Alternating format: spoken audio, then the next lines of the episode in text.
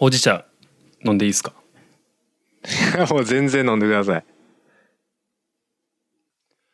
まあやりましょうかじゃあはーい。前回ねはい。ちょっと録音にミスりましてあのー、川本の時ですか？そうですはいはいはい。なんかあったんですか？まあ実を言うとはい。前回のあの千春の時もミスってたんですよえ？なんか思わなかったですか？できた音源聞いていや、なんか、あーうーん。福永さんの声がなさすぎたっていうのは、あれは別に関係ないですか？そうそれですそれですのあ金婚西野の下りのところであ。うん。その現象が起きててあれ確かに違和感感じましたね。だから金婚西野のパートは千春が喋りっぱなしなんですよね めっちゃ思いました。友達、友達にも言われた。でもその時はどれぐらいだったっけな時間にして5分5分6分ぐらい？うん。そうですね。それぐらいですね。うんやったんでいけたんですけど、うん川本ちゃんのやつは25分ぐらいいっちゃってて マジか。はいなんですよそれはないようにしましょ頑張りましょう はい、う。はい。えー、ウィークリー33ウィークリー3。回目ですね3回目のウィークリーですね。ウィークリーとして始めたのは3回目ですね。3週連続ですね3週連続です。まあなんやかんやはい。ネタはたくさんあるので、そうですね。はい今日も3本はい。やっていきましょお願いします。うどうぞ はい。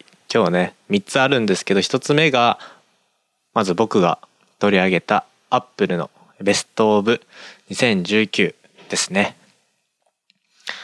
これは毎年アップルが12月にやっている、まあ、今年1年振り返ってですね、えー、アップルが出しているアプリ、まあアプリ以外にもですね、音楽とか、まあ他ゲーム、テレビ番組とか、えーまあそんなね、ポッあとポッドキャストもですね、の中から、なんかこう、世界に、世界のエンタメとか、えーそれこそカルチャー、文化に影響を与えた作品とかアプリをこう厳選して、まあベスト10に、ベスト10ですね、ベスト10にこう、ラインナップさせて公表するような企画になっています。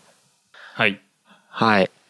で、まあ僕、これ去年も実は一回見てて、今年もこれが出てきた時に、まあすごい、まあ、ちょっと楽しみにしてたんですよね。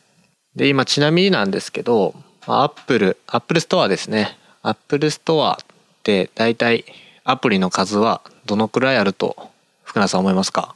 うーん20万本ぐらい。有料とか無料も全部ひっくるめて20万ぐらいですか？はい。これ僕も今日なんか調べたんですけど、なんか200万を超えてるらしくて、10倍やん。なので20万の10倍ですね。200万を超えるアプリがあります。そんなにあるんですか？めちゃくちゃあります。で、この、まあ、膨大なアプリの数ですけれども、まあ、この中で、えー、まあ、一個一個ね、まあ、音楽とか、あまあ、ゲームとかテレビとか、ポッドキャストとか、いろんな、えー分類されてるんですけれども、まあ、それ一個一個ね、ベスト10、えー喋ってても時間もったいないので、まあ、気になる方は、えー記事とか見てもらえれば出てくると思うんですけれども、まあ、この、まあ、せっかくなんでね、福永さんもいるわけですし、えー実際ね、この1年間ですね、去年、ちょうど1年経つと思うんですけれども、去年から、えー今年、1月か、うん、今年の1月から12月にかけて、なんか、このアプリいいなって、なんか出会ったアプリとかってありますか？うーん。今年1年。そうですね。1月から始まって、えー今日この12月まで、まあ、約1年ぐらいあったと思うんですけど、なんかいいアプリに出会いましたか？それがですねはい。あんまり実はなくて。あ、そうなんですか？はい。あのーまあ一番長いこと触るデバイスって iPhone じゃないですか、まあ、スマートフォンね。でスマートフォン結構昔からずっと使い続けてるアプリが実は多いんですよねおお。例えば。昔持ってた iPhone4 3GS43 ぐらいの時にはい結構アプリを買い尽くして、そっからもうずーっと長寿で続いてるアプリを使ってることが実は多いんですよね。なるほど。ってことは今年に入って何かインストールしたアプリって特別ないということですか？まあ、あるとしたら、えーっと去年の年末2018年の年末に iPad Pro が出てで iPad Pro を買ったタイミングで、え2つアプリを買ったんですけど、えー、Affinity Photo っていうアプリと Affinity Designer っていうアプリを買ったんですね。 Affinity。Affinity 揃えですね。はい、でまあシリーズもんのアプリなんですけど、まあ、簡単に言うと iPad で使える Photoshop とイラストレーターのアプリです。おおほうほうほうほうほでこの前 Adobe のなんか発表会で iPad 版の Photoshop を出しますとかあのイラストレーターもうん今開発中ですみたいなこと言ってましたけど、まあ、当時はなくてでそれの代替のアプリとして2つを買って、まあ、まあまあ高いんですよ。1個2500円とか3000円ぐらいするんかな確か。なんですけど、まあ、それを買ってそうですそうです。けどそれは非常によく使ってますね。それが良かったかなって感じかな。iPhone でいくとそうやな。今年ってなるとマジでないっすね。う。うん。類を見るアプリを買わなかった年かもしれないです。千春は逆に何かありますか？僕は、えーっとですね、もう僕結構アプリインストールして削除してっていうような人なんで、残ってる。まあ今年なんか入れてよかったなっていうところのアプリで言うと、やっぱ Voicy ですね。あ Voicy ね Voicy と、あとは、やっぱ今年1年でやっぱめっちゃ良かったなって思ったのはペイペイですね。うんうーん、あとなんだったかな。なんか結構使ってるので、今年入れてよかったなっていうのでは、あ、アイソートっていうアプリがあって、マインドマップのアプリなんですけど、ああはいはいはい。アイソートってアプリ、まあなんか、あの、マインドマップは、えー結構いろんなもの使ってきてたんですけど、なんか、うーん、まあアイソート自体は別に今年から出たアプリではないんですけど、え1個アプリが1400円ぐらいするのかな？1400円ぐらいする。初めてこう有料アプリを買ったアプリが今年アイソートになっててアイソートのマインドマップをまあ入れてよかったなって、まあ、思考を整理するときにマインドマップ結構使うんでスマホにパッて入れて、まあ、あとはシンプルなこう、まあ、使いやすいアプリなので、まあ、それが入れてよかったかなっていうのがありますね。アイソートと Voicy と、あとは、えー、 PayPay ですね。まあ、この3つは今年入れてよかったなって思うアプリでした。なるほどねはい。これね、やっぱ1年で、えーいろんなアプリが出てて、まあ、それこそさっきも言いましたけど、200万を超えている、まあ、数で言うと200万超えてるアプリなんですけれども、えー大体ですね、えー日本、まあ、これ、あの、アップ、エイプやったっけな。なんか、アッなんかこう、アップルのそのアプリを調査するような、そういったところ、機関があるんですけど、まあ、大体日本人とかアメリカも一緒ぐらいなんですけど、携帯の中にこう入っているアプリの数って、なんか大体80個ぐらいって言われてるんですけど、はい福永さん自分の携帯の中にアプリの数ってどれくらいあるかってご存知ですか？そうやって、ね、見れる？調べれる？いや、調べられないとは思うんですけど、ああったあったあります ?187 個 ?187 個あるんですか携帯の中に？はいめっちゃあるくないですか？その平均のだって2倍以上ありますよ。はい187個ありました187個ありました。僕ちなみにね、92個あったんですよね。ほう半分ですね俺の そうです。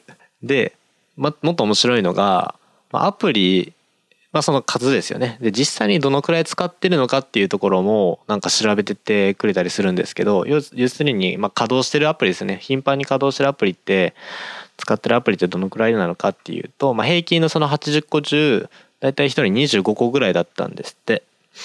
うーんそんな感じですねあ、それ言われてみればと思って、なんか僕もね、まあ90、まあいくつあるんですけど、なんかほとんど使ってるアプリが、もう毎回毎回一緒なんですよね。なんか10個から15個ぐらいになるんかなあの iPhone のホーム画面をどう使うかっていう問題があるんですけどはい俺は絶対にえーっと開いて一番最初の画面はいホーム画面の開いて一番最初の画面って 4×7?4×7?28 個アプリが並べれるじゃないですか。はいそれだけなんですよ。いやその中で収まってるんですか？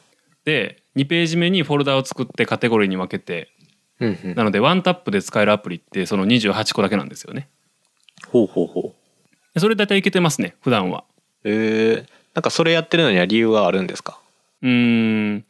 なんかアプリどこにあったっけなみたいなこうバーってこう画面スクロールして探すのってめんどくさくないですか？いやもう確かにめんどくさいです。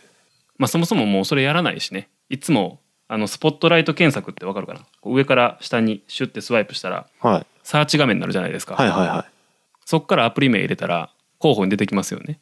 えー、いや使ったことないですね僕。それ。ちょっと今使ってじゃあ iPhone のホーム画面。はいはいはいはい。はい。行きました。かで画面の上端上端じゃなくて、はい。画面のどっかから下にシュッてスワイプすると検索っていうところですね。出ますよね、はい。でそっからアプリ名をはもう最初の23文字打ち込んだらい例えばツイッターとか。まあ T ってたらもう出てきますね。うん。へえー、それで起動してます。あこれで起動してるんですね。はい。なので極論アプリはもう見えなくてもいいんですよね。普段こうワンタップで使うアプリ以外はどっかに隠してしまっておいてももうそこからしか起動しないんで、うんうん、うん、なので1ページ目によく使うアプリを入れて2ページ目はカテゴリー別にフォルダで分けてっていうそういう運用をしてます。おおなるほど。1ページでもう大体収まるとうん収まります。それで言うと Android も一緒ですね。1ページで収まりそれますで言うとおもろいな。人のホーム画面って面白いな。見てみたいですね人のホーム画面。何が並んでんのか、うん。僕ずっ僕のホーム画面ずっとねあの最初まあのまっさらなんですよ。ああデフォルトの状態ってこと？あの何も。そうなんです。何もアプリを置いてない画面を作ってて。で基本的に携帯をつけるとその画面になるようにしててだから消す時も必ずホームボタンをポチッと押したら画面には何もないアプリが表示されてない画面に戻ってっていう風にしてまあ僕、まあ、福永さんよりアプリは少ないですけど、まあ、言うてやっぱ90、まあ、いくつあるんで多いっちゃ多いんでなんかこうごちゃごちゃしてると携帯開けて赤い数字があったらなんか来てるってなっちゃうなっちゃってたんですよ僕は。なので無駄な時間が増えるなと思ったんで最初の画面はまっさらにしてで右携帯のホーム画面の下にまあ iPhone 特有なんですけどショートカットアプリってあるじゃないですか。あるねあれによく使うやつだけ入れといてショートカットを押して、えー LINE 開いたりだとかあとニュースひ見たりだとかっていう風にしてもうなんか必要最低限のことしかしないんでそれで言うとなんかあホーム画面って別に アプリを整えなくてもいいなって思ってる派なんですけど。はい。まあでもアプリのことですごく感じるのはあの純正のアプリが良くなってきてますねすごく。っていうのを感じます。昔はやっぱりこう純正のアプリやと機能的に物足りないからサードパーティーのアプリを入れてそれを保管しようというニュアンスが結構強かったんですけど今はもう純正がどんどんアップデートしていって機能を追加されて使いやすくなってかゆいところに手が届いてっていう風になっていってるので純正で何でもいいんじゃないかなと思ったりします。純正安定してるしあとは iPhone、iPad、Mac の間でちゃんと連携してくれるんですよね。それがいいところですね純正の。なのでできれば純正を使いたいなっていう気持ちが最近すごく高まってます。確かにアップルで結構統一してる人たちは純正のアプリ使ってるイメージはありますね。やっぱ連携できるんでデバイスごとで。はい。ということでね Best of 2019だったんですけど、まあ、ちなみに補足であの Apple の、まあ、ジャパン Apple Music のジャパンバージョンっていうのもあってなんかその日本でね一番聞かれたえー今年1年で一番聴かれたアーティストみたいなのもあったんですけど1位が確かあいみょんやったかな。あいみょんとか Official髭男？あと King Gnu。はい。といったところがなんかほとんどを占めてたらしくすごいやっぱ聞いたことある曲がトップ10に入ってたんでなんか少しやっぱ日本人は流行ってる曲こんなんだなっていうのを知る機会にもなったんで僕ね全然あいみょんとか聞いてなかったんでそれをきっかけにね聞きましたよ最近。どうでした？いやなんかスピッツに似てるなっていう感覚が。いやすいませんこれは。いや分からなくはないですよそれは。僕の本当に個人的な感覚なんですけどなんかあのマリーゴールドとかもう本当に王道なところをバーって聞いてたんですけど、僕はなぜかスピッツを思い出して。その気持ちはなんか分からなくはないけどね、はい。なんか。うん。あ本当ですか？はい。という感じです僕は。まあ音楽のストリーミングに関してはちょっと話すと長いのでまた別の機会にでも話しましょう。はい。ということでベストオブ2019アップルが出したベストオブ2019でした。またね皆さんがどんなアプリ使ってるかえーありましたらお聞かせくださいということで2つ目いきましょはい。2つ目、えーネットが社会を分断しているというのは不正解。10万人の調査結果が明かす真相っていう見出しのニュースがありまして、うはいはいはい。えー近年意見や表現をめぐって炎上という言葉が目立つようになって久しいが20代から70代の男女10万人にアンケートを行ったところむしろ穏健な人が増えているということが明らかになりました。過激な書き込みを行う人は一部に限定されておりネット利用者の意見全体が過激化分断されているわけではなく若い人ほどこの傾向は顕著で今後はこの傾向が次第に広がっていくであろうとされているっていう話ですね。まあ結構意外やったんですけどねこれは。そうですね。意外性はある方かな。まあ炎上、まあ、分断してるイメージは強いですけど。まあ炎上は最近最近でもないけどもうずっと多くて。結構ねなんかこの前とかやと献血のポスターの話とか。ああ献血のポスターの話ね。うん。それからあの東大の特任教授のなんか AI の専門家の人がちょっとはいはい。レイシストっぽい発言をしたりとか。なんかあったっけな。そんなで結構なんか、うん、ありましたけど。まあ SNS というか Twitter 見てると多いんですよね結構。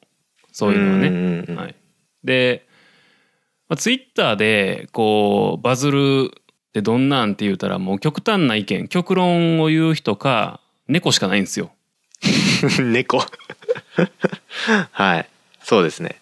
猫結構コンテンツ力高いじゃないですか。いやおっしゃる通りですね。猫は本当コンテンツ力最強ですから。ビジュアルとしてのね。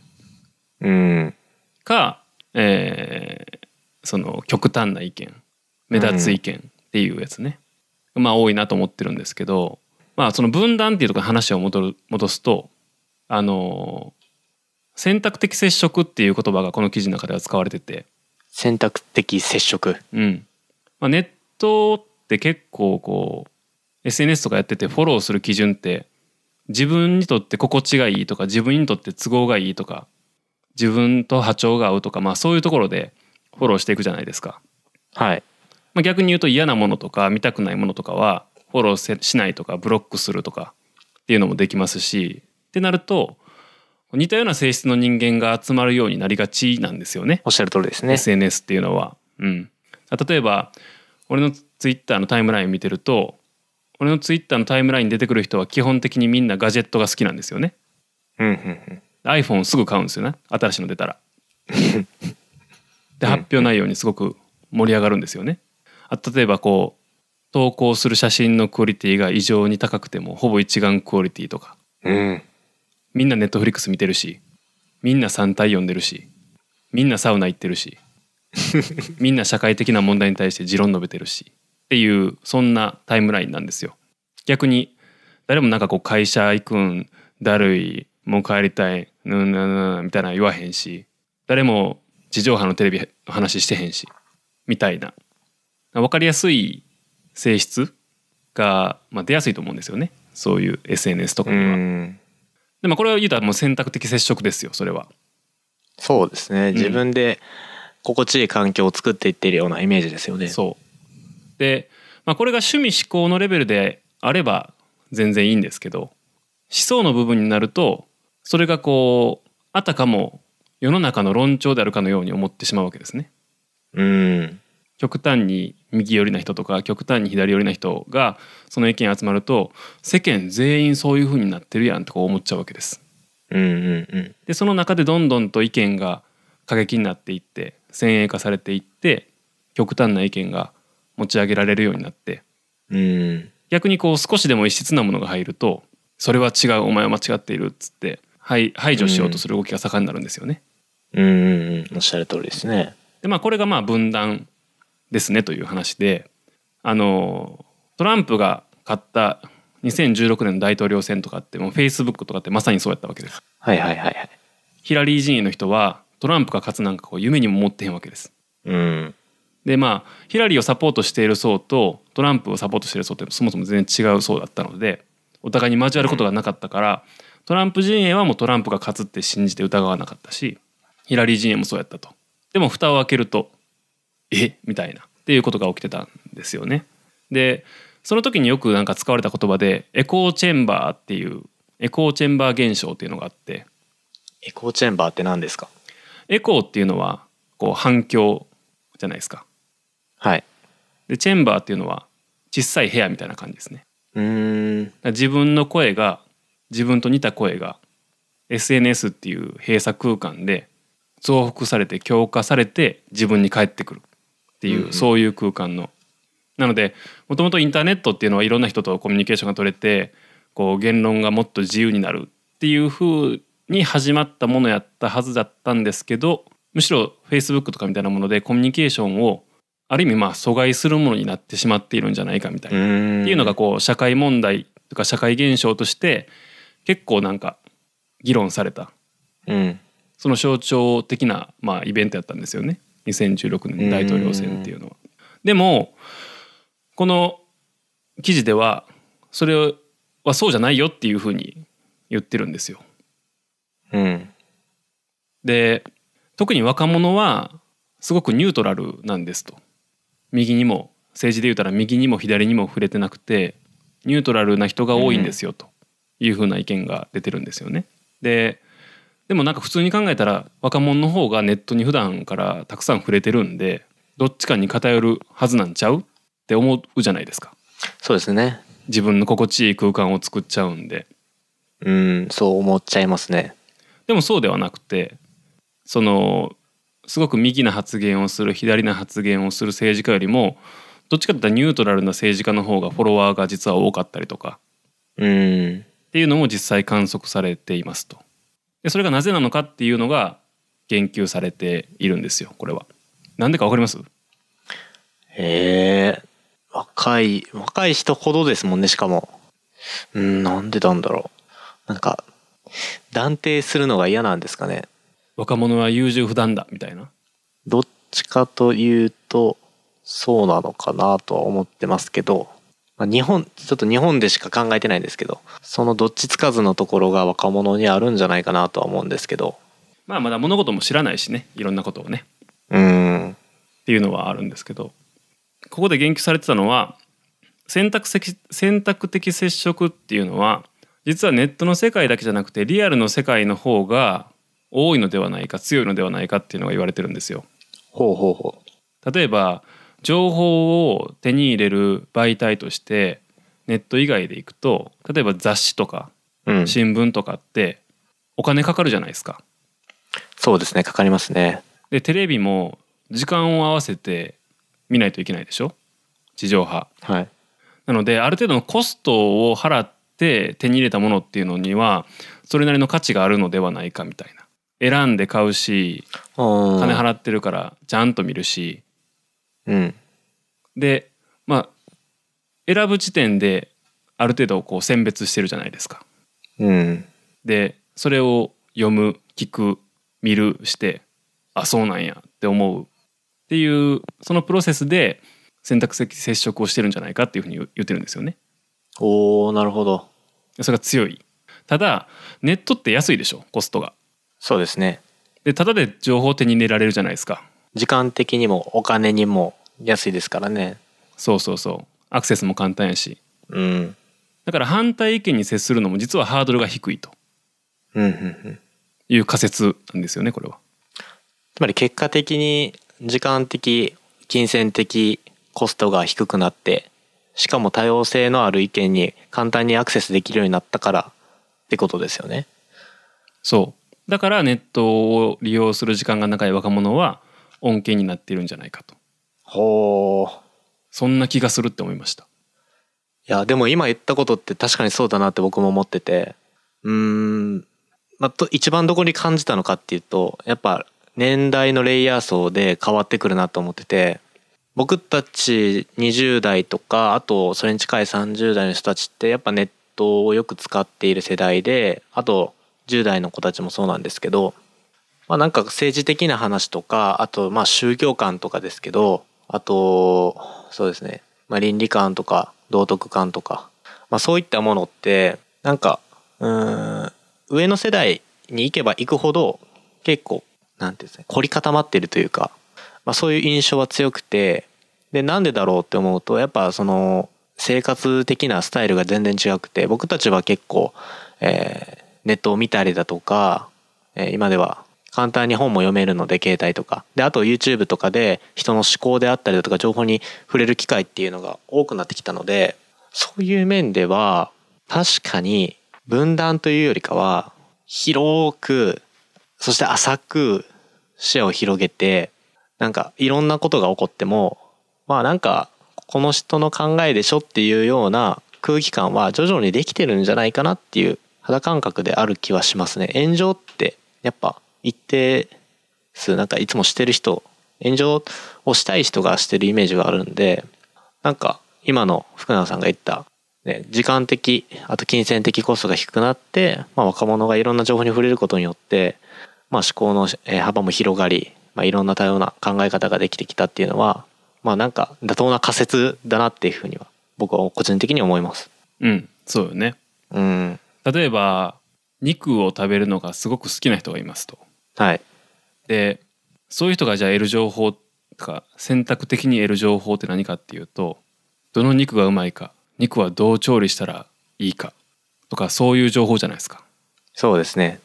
で肉はうまい最強だ筋肉もつくし体の栄養にもなるしとかっていう風に思い込んでいくでしょ。でも一方で肉食わへんやつがおるらしいと。うん。ベジタリアンとかビーガンとかみたいな人がおるらしいと。うんうんでもその人たちのこと全然わかんないじゃないですか。昔の人って。そうですね。触れないんでね。そこのそうそこの情報にタッチできないからなかなか。で肉がそれはもう一番至高の食い物やって思ってる人間がわざわざ本屋行ってベジタリアンのなんかこうものを買うかっていうと買わないでしょ。買わないですね。でも現代やったら俺は肉が一番好きなんだ。でも肉を食わない野菜ばっか食ってるやつらがいるらしい。なんでやろ調べたろってなるじゃないですかうんで調べたらその菜食主義者の人たちはどういう人たちなのかとかどういう思想を持ってるのかとかそれによってどういうことがあるんだろうかとかっていうのがちゃんと情報として入っててああなるほどそういう人も確かにおるんやなっていうふうになりません？なりますね。結構物事ニュートラルに見え,、ま、見えますよねそうなるとうんうんうん。いそういう話なんじゃないかなと思うんですよ。や確かにそうだなと思うのとあとそういうそれがしやすい時代になったっていうのも一つあると思うし今でもすごいキーワードが一つだけあったと思ってなんかもしその気づいた時ですよね。えー例えばベジタリアンの人がいるっていうのもそうですしあとは何かなんていうんですかね宗教上とか家柄の理由で、えー何か食べ物が食べれないとかっていう人がいた時に、まあ、そこでなんでだろうってなって、まあ、なんでだろうって思うのは結構どんな人でもできると思うんですよ。なぜだろうなみたいな。でそこから例えばスマホを、えー使って調べるかっていうその行動に移すのってやっぱ知的好奇心的なところが必要になってくると思うんですよね。そこをない人は僕まだ多いと思っててなんかうんそうだな今ひなんか浅く受け入れるのはすごくいい空気感だとは思ってるんですよ。なんかいろんな人の考え方があってまあその人の考えだしいいんじゃないっていうのはすごい簡単なことなんですけどなんか無知なままそれ言うのとちゃんと知識あってまあなんか理解した上でまあそういう人もいるからっていうのとではなんか今後の自分のキャリアにもだいぶ関わってくるし本当に身近に例えば友達とか友人がそうなった時になんか軽く済ましちゃうとうん、まあ、人間関係的にも良くないと思うのでなんかちょっとでも気になったらせっかくねスマホがあるんですぐに調べるような癖っていうのをまあ今の日本人もそうですしいろんな人が癖づけていくと本当の意味でこう、え分断がなくなっていってよりニュートラルな世の中になっていく気はするんで、まあ、要はスマホとかネットの向き合い方っていうものを上手に使えるかどうかっていうところだとは僕は思うんですけどね。うん、そうですね。本当に知的好奇心というか、こう日中やっぱ生活してると多少なりとも理解できないことにはたくさんぶち当たるじゃないですか。はい。え、なんで？っていうね。うんうんうん。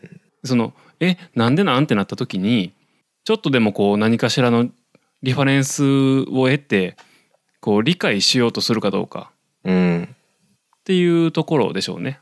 それでもなんかインターネットですごいそれに関してもすごい便利じゃないですかすごく。はい。まあ、それを使うのかそうじゃなくてあいつは自分にとってはもう理解できないやつだから自分か自分はもう距離を置こうとかうんうんうん。ってなってしまうとまあその分断されていくっていう話ですよね。なんかあのそうですね考えることを放棄することと知識があって相手のことを理解した上で、えー一つこう距離を置くっていうのは全く別のことだと僕は思ってるんではいそうですね。なのでなんでだろうって思ったらすぐに調べる癖なをつけるとやっぱめちゃ日常楽しいですね。しかもそっちの方が。もううん。いろんなことをアンテナ張ってたらもうなんでなんでなんでって思うことばっかなんでなんかまあ脳のトレーニングですけど、まあ、そういうのがあったら本当の意味でなんか多様性とかっていうものを受け入れやすい世の中になっていくような風に感じさせるまあそんなトピックでしたけど。そうですね。うん。まあこう自分と合わへん自分が理解できないことが出てきた時にその相手に対してあなたのことが嫌いだっていうふうになってしまうのではなくてうん。あなたのこういう部分は私は受け入れられない。っていうふうにそこをなんか切り分けてね考えれるようになるとまあそういう理解っていうのが多分ダイバーシティみたいなことになっていくんだろうなと思いますがはい。まあ反対意見に触れやすい環境で我々は育っているのではい。それがこう大人になってこう社会の中核になる頃にはもっと恩恵になっていったらいいなと思いますしうんそれこそがもともとこうインターネットが出てきた時にインターネットの力で言論がもっと自由になるって言われてたその理想の姿が、まあ、そこで初めて実現していくんじゃないかなっていうふうに思いましたね。そうですね。はい。では、えー、3つ目のテーマに行きましょう。3つ目。3つ目も福永さんの、えー取り上げてくれたトピックです。はい。えっと日本財団っていうところがですね、はい18歳の子に対していろんな意識調査をしてるんですけども、えー国や社会に対する意識っていううん項目というかテーマで、えーはい9カ国に調査をしましたと。で、まあ、各国1,000人に聞いてるんですけども、えーそれの日本の若者の数字の低低さがすごく際立ったっていうまあ、調査。査結果ですねがありました。でまあどういう項目を聞いてるかっていうとちょっと見ますね。はい。えーっとあなたは自分のことを大人だと思いますかと。18歳の子に対して、それから自分は社会責任がある社会の一員だと思いますか。それから将来の夢を持っていますか、えー自分で国や社会を変えられると思いますか。自分の国に解決したい解決したい社会課題がありますか、えー社会課題について家族や友人など周りの人と積極的に議論していますか？っていうえー合計6つの項目なんですけどもなんと全て最下位です 低い。低すぎ非る。常に低いですよねうん。なんでこんな低いんですかね？いやでもねこれはなんか安易にこの低い日本の若者はダメだっていうふうには言えないなと思って、まあもちろんそうですね。まあ、なんなら、まあ、平成生まれなんですけどねうん。自分は、平成生まれの自分もまあ思うからなって思っちゃいますからねこの結果見たら。うーん。そうですね。まあ選挙も行かないんでね、日本人は、うん若い子人たちは。自分の国のはずなのにどこか他人事感っていうのはすごくありますね、僕も。うん、うーんと、まあこれが悪い、いい悪いな話ではな確かにないと思うんですけど、はいはい。えーまあ本当に、えーなんか日本人特有というか、まあ、空気感としてなんか他の国が例えば、えー貧困とかえー何かこう社会的、えー課題があった時に、まあ、ニュースだった時になんかこう、まあ、痛みを感じない他人事感っていうのがだいぶ強いなって思っててうんまあ、もちろん日本が裕福、まあ、それなりにね社会的生活を送れるぐらい裕福な国であとは日本の地理的な問題もあるってよく言わよく言われてるんですけどね地政学的に、まあ、島国ってこともあって。で、えーまあなんかこの調査で思うことといえばうん逆にこれ聞くんですけど1位とかってどこやったんですか？国は1位の国は。インド中国。ああインド中国か。が各項目トップですね。インド中国インドネシア、うんいや若者多いとこですねやっぱ。各項目で結構高いうん。ですね。まあ中国は自分で国や社会を変えられると思うっていうのは若干低めについてますけど、まあ総じて高いですね。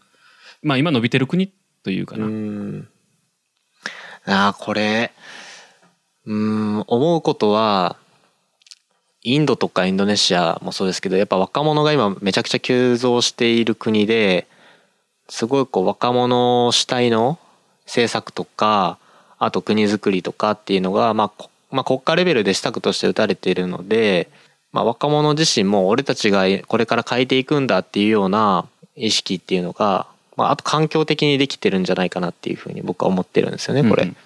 うん。はい。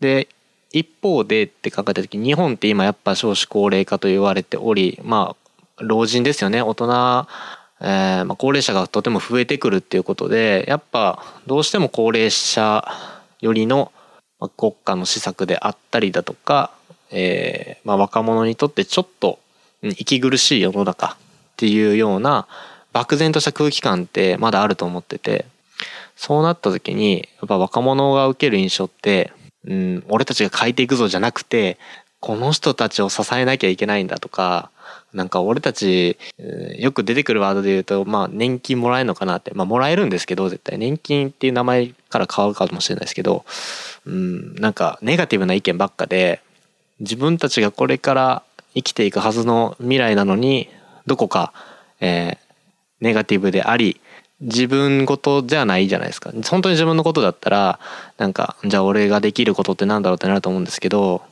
なんか日本の課題だけど、なんか、うん、将来暗いなとか、まあもう、なんとかなるっしょとか、そんな空気感が広い、広がっている日本だなっていうふうには、個人的にすごく思いますけど、うん、そうですね。うんまあ、どうなんですかねこれなんか国や社会に対する意識なんかこの国を良くしたいっていうやつが増えるとなんかどんな日本になるんですかねこれ。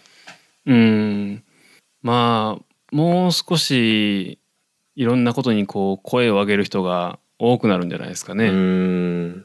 なんかもうあの人ら言うてももうしゃあないわっていう感じになってしまってる感もなくはない。うんうん。あのまあそれはね報道のされ方っていう側面もあるとは思うんですけどもう最近とかもうひどいじゃないですか。うん。うんメディアがね。例の下りとか例のあの桜の下りとかね。はいはいはい。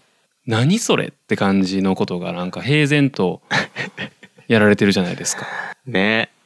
本当に。これだって小学生に聞いてもいやそれはダメでしょってうん。いうレベルのことやし、うんもう民間の会社でこういうことやってたらもうバチバチ怒られる じゃないですか。いや本当おっしゃる通りですよ。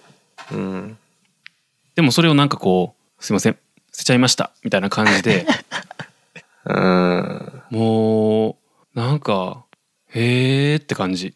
ね。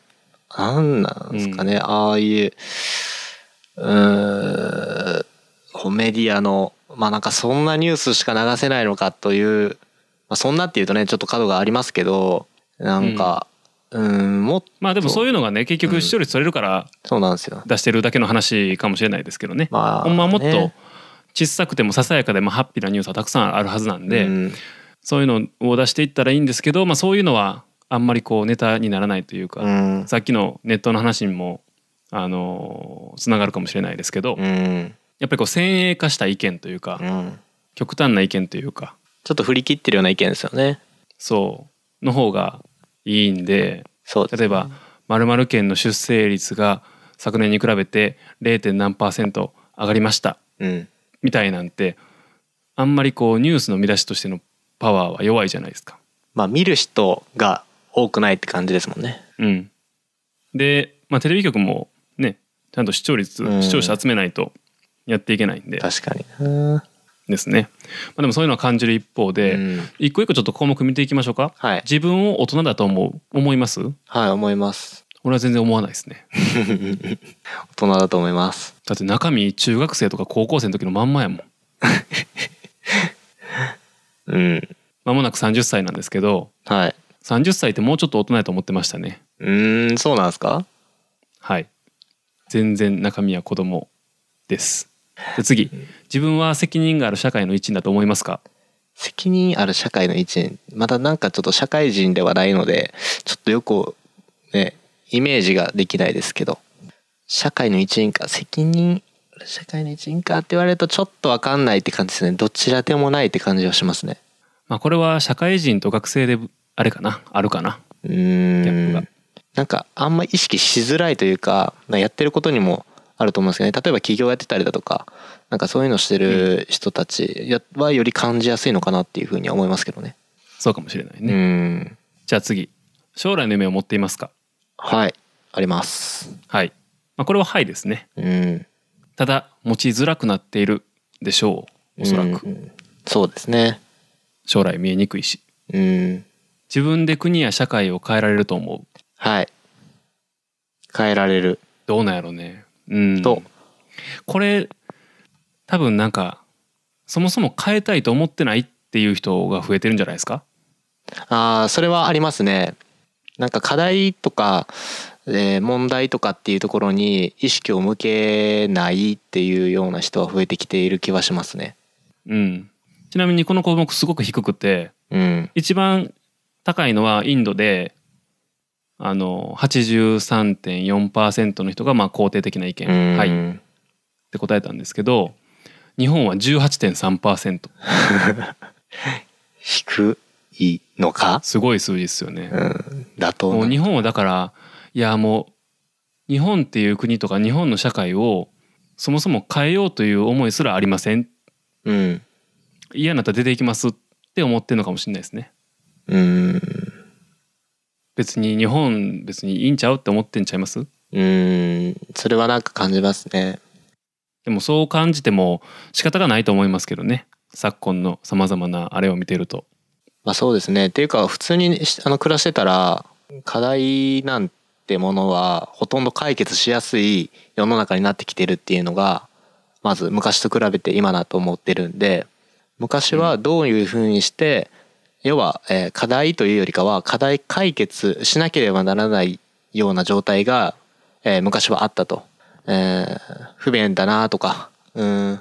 これで直したいなとかもっとこれ便利にできるんじゃないかなっていうような社会課題が溢れてた時代っていうのが、まあ、例えば戦後とかの、まあ、経済成長した頃の時代から、えーつい最近までの昭和までの流れだったと思うんですけど、えーある程度もう解決できる世の中になってきちゃってて多分うんこの数値が低いっていうのは裏を返すと今結構充実してるとか幸せな生活を送りやすい国なんじゃないかなっていうふうにポジティブに捉えることもできると思ってて。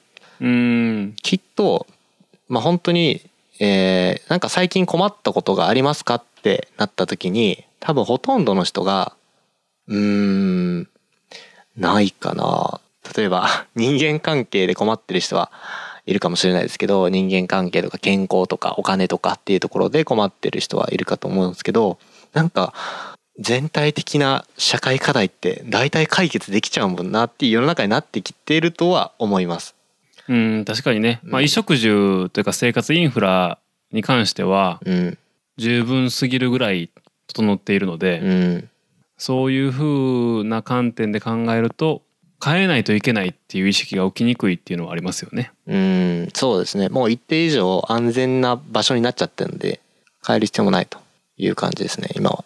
確かにそれはある気がするね。うん、要は社会課題とか課題型の時代から、えーソリューションのコモディティ化、まあ、一般的に解決方になってきた時代で課題を生み出す力であったりだとか、えー自分で課題を設定する力っていうのは非常に世の中からこうそういう力が、うん、なくなってきてんじゃないかなっていうのはすごい感じますけどね。マイナスからプラマイナスからゼロにするうん、っていうのはその過程は分かりやすいけどうん、じゃあゼロになってからうん、プラスにするのは自分で描いていかないといけないですからね。そうですね。ゼロからそれが1は難しい。難しいそれは確かに難しいね。うん。はい次自分の国に解決したい社会課題があるうん。これも日本が一番低いですね。まあ自分の国に解決したい社会課題があるか。まあありますね、僕は。まあでもこれ確かに他の国と比べると社会課題まあ社会議題がある社会課題があるのレベルが違うかうん。もちろん程度の差は絶対ありますね、これ。他の国から見たらもうそんなん解決されてるやんって思っちゃうぐらいのレベルなのかもしれないですね。うんうんうん。社会課題について家族や友人など周りの人と積極的に議論しているこれも少ないらしいですよ27.2%議論なじゃ議論しようとしたら止まりますよね。それは空気的に？それとも知らんってこと？えっ、と、興味関心がないの方ですね。うーんそれより、最近できたパンケーキの話をする方が、どうやら人は好きらしいという。まあそれは周りにどんな人がいるかっていうところによるけどねうん、そうなんですよね。まあある種今この会話もそうじゃないですかね、ある種この会話もそうです。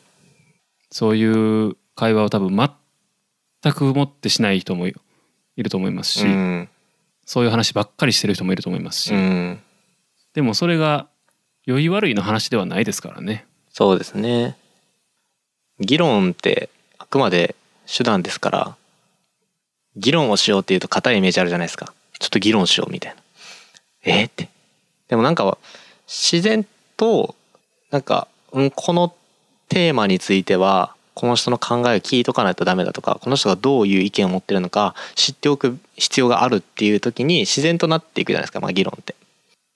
なんで、えーまあ議論をしようというよりかは、あ、じゃあ議論しとくみたいな。その感覚を持てばいいんじゃないですかね。多くの人が。とりあえず議論しとく、うん。ちょっと議論しとかへんみたいな。ちょっとスタバ行かへんみたいなノリで。暇やし議論ししとくディスカルみたいな。うん。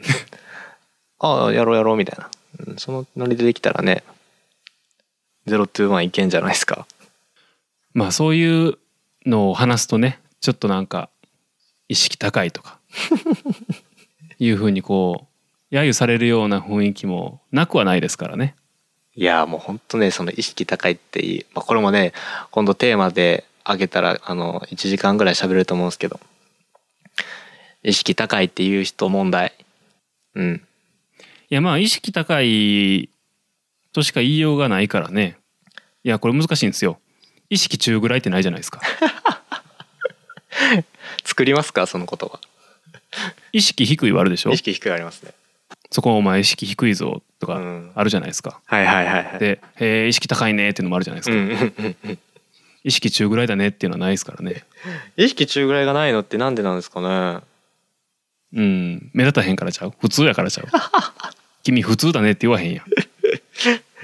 えー、まあでもその普通の尺度もねあのーどういうコミュニティに属してるかによって変わるんで。いや本当ねおっしゃる通りだなとは思ってますね。らそこに関してこうなんていうかな難しいな。教養というかリテラシーというか多分いろんなものが紛れ混ざってるとは思うんですけど、うん。関心があるかどうかみたいなことかな。うん。うんうんうん。なんかすごい意識高いかっこ笑いみたいなこう僕もね言われる時あるんですよ。なんか最近になって増えてきててなんかうんそうですね。あれなんか僕も一時考えたんですよ。俺って意識高いんかなみたいな。うん。でも例えばですけど今なんかきっと日本に例えば何も食べ物がないとか暮らしが不便だっていう社会だったらきっとみんな必死になって食べ物探すと思うんですよ。必死になって暮らし住むとこ探すと思うんですよね。でじゃあ食べ物探してるやつに「お前意識高いな」ってならないじゃないですか。うん。で例えばなんか沈没しそうな、ね、あの船があって脱出しようとしてるやつに「お前意識高いな」って言わないんですよ。だからこそそういう面ではすごい日本が平和の国なんだなっていうふうに思う反面でも僕は船の外に出たいっていう人がいるいてもおかしくないと思っててこの船がなんかまあ沈むんじゃね？みたいな。しなんか空気的にはですねうんなんだろう。環境とか状況を見る力がやっぱ違うのかなとは思うんですけどなんかこの船大丈夫ですか？なんかあの沈みません？みたいな。って言ったら「いや全然浮かんでるから大丈夫」みたいな言って「えでもこれ穴開いてません?」って言っても気づかないというか穴が開いてるって言ってもその穴を開いてる事実を認めようとしないっていうようなそんなえ世の中がなんかちょっと空気的にあると思ってて。うんなんかけ環境問題がめちゃくちゃ顕在化してきてるのにこう SDGs とかっていう枠組みができて環境問題こんな顕在化してんのにそんなのないって思ってるし日本に莫大な借金があっても日本は借金してないって言うしなんかうん不思議な空気感だなっていうふうにもあるし。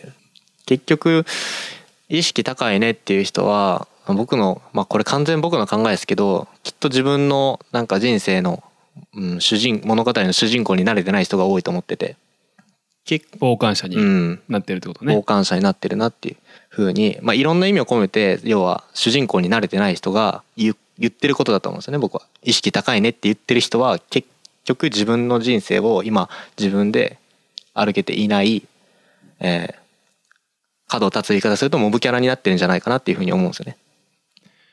まあでも逆に言うと今回のこの日本財団のうん。アンケートうん。で、まあ、インドとかすごく高いんですよね。うん。各項目のあのイエスって回答した人が。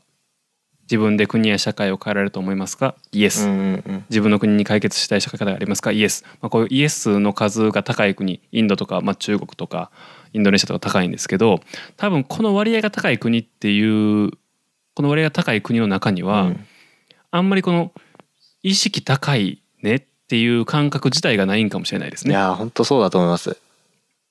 それが普通みたいなっうんていう風な、まあ、そういう問題意識を持った人が増えるとまあ実際の行動にもね、うん。移ってくると思いますしうんうん。そうなればいいんですけどねっていうのはありますね。そうですね。どっちかというとやっぱ意識いわゆるその意識が低いという人の方がマジョリティなので、えーまあ、きっとねいや僕思ったのはその意識高いって言ってる人は自分も意識高いってなんか高くなりたいと思ってる人多いと思ってて。ああ裏返しやと、んなんか。自分がなりたかった自分を相手に見るからうん。ちょっと嫉妬というか。そう。そのねなんかすごいアンビバレントな感じがあってだって僕の友達今はすごいねいわゆるじゃあ意識高い系になってる友達はいるんですけどそいつずっと前僕のこと意識高いって言って笑ってた人なんででも今はなんかうん普通に議論もするしお前もそうやんけっていうねそう将来の話するし俺こんなことをやっててこんなことやろうと考えてるんだけどって言ったらめっちゃ楽しそうに乗ってくるんででもそいつも昔は意識高いねって言ってた側だったのででもそういう人は多分憧れてるんじゃないかなっていうふうにも思ってます。お前自分の人生主人公として歩んでるなうんなりたいなっていう思いからお前意識高いなっていう風な僕は捉えてるので意識高いなって言われたら僕は素直に今はありがとうっていう風に言ってます。いいねその振り切り方、うん。本当褒め言葉ですからね。まああの意識高いっていう言葉というか、まあ、意識高い系っていう言葉が、うん。まあ昔昔っていうかあってそれがちょうど俺が大学3回生か4回生ぐらいの時なんですよ。うん。それこそソーシャルがソーシャルネットワークがたくさん使われだした時にこうセルフブランディングをすごくする人がいて、うん。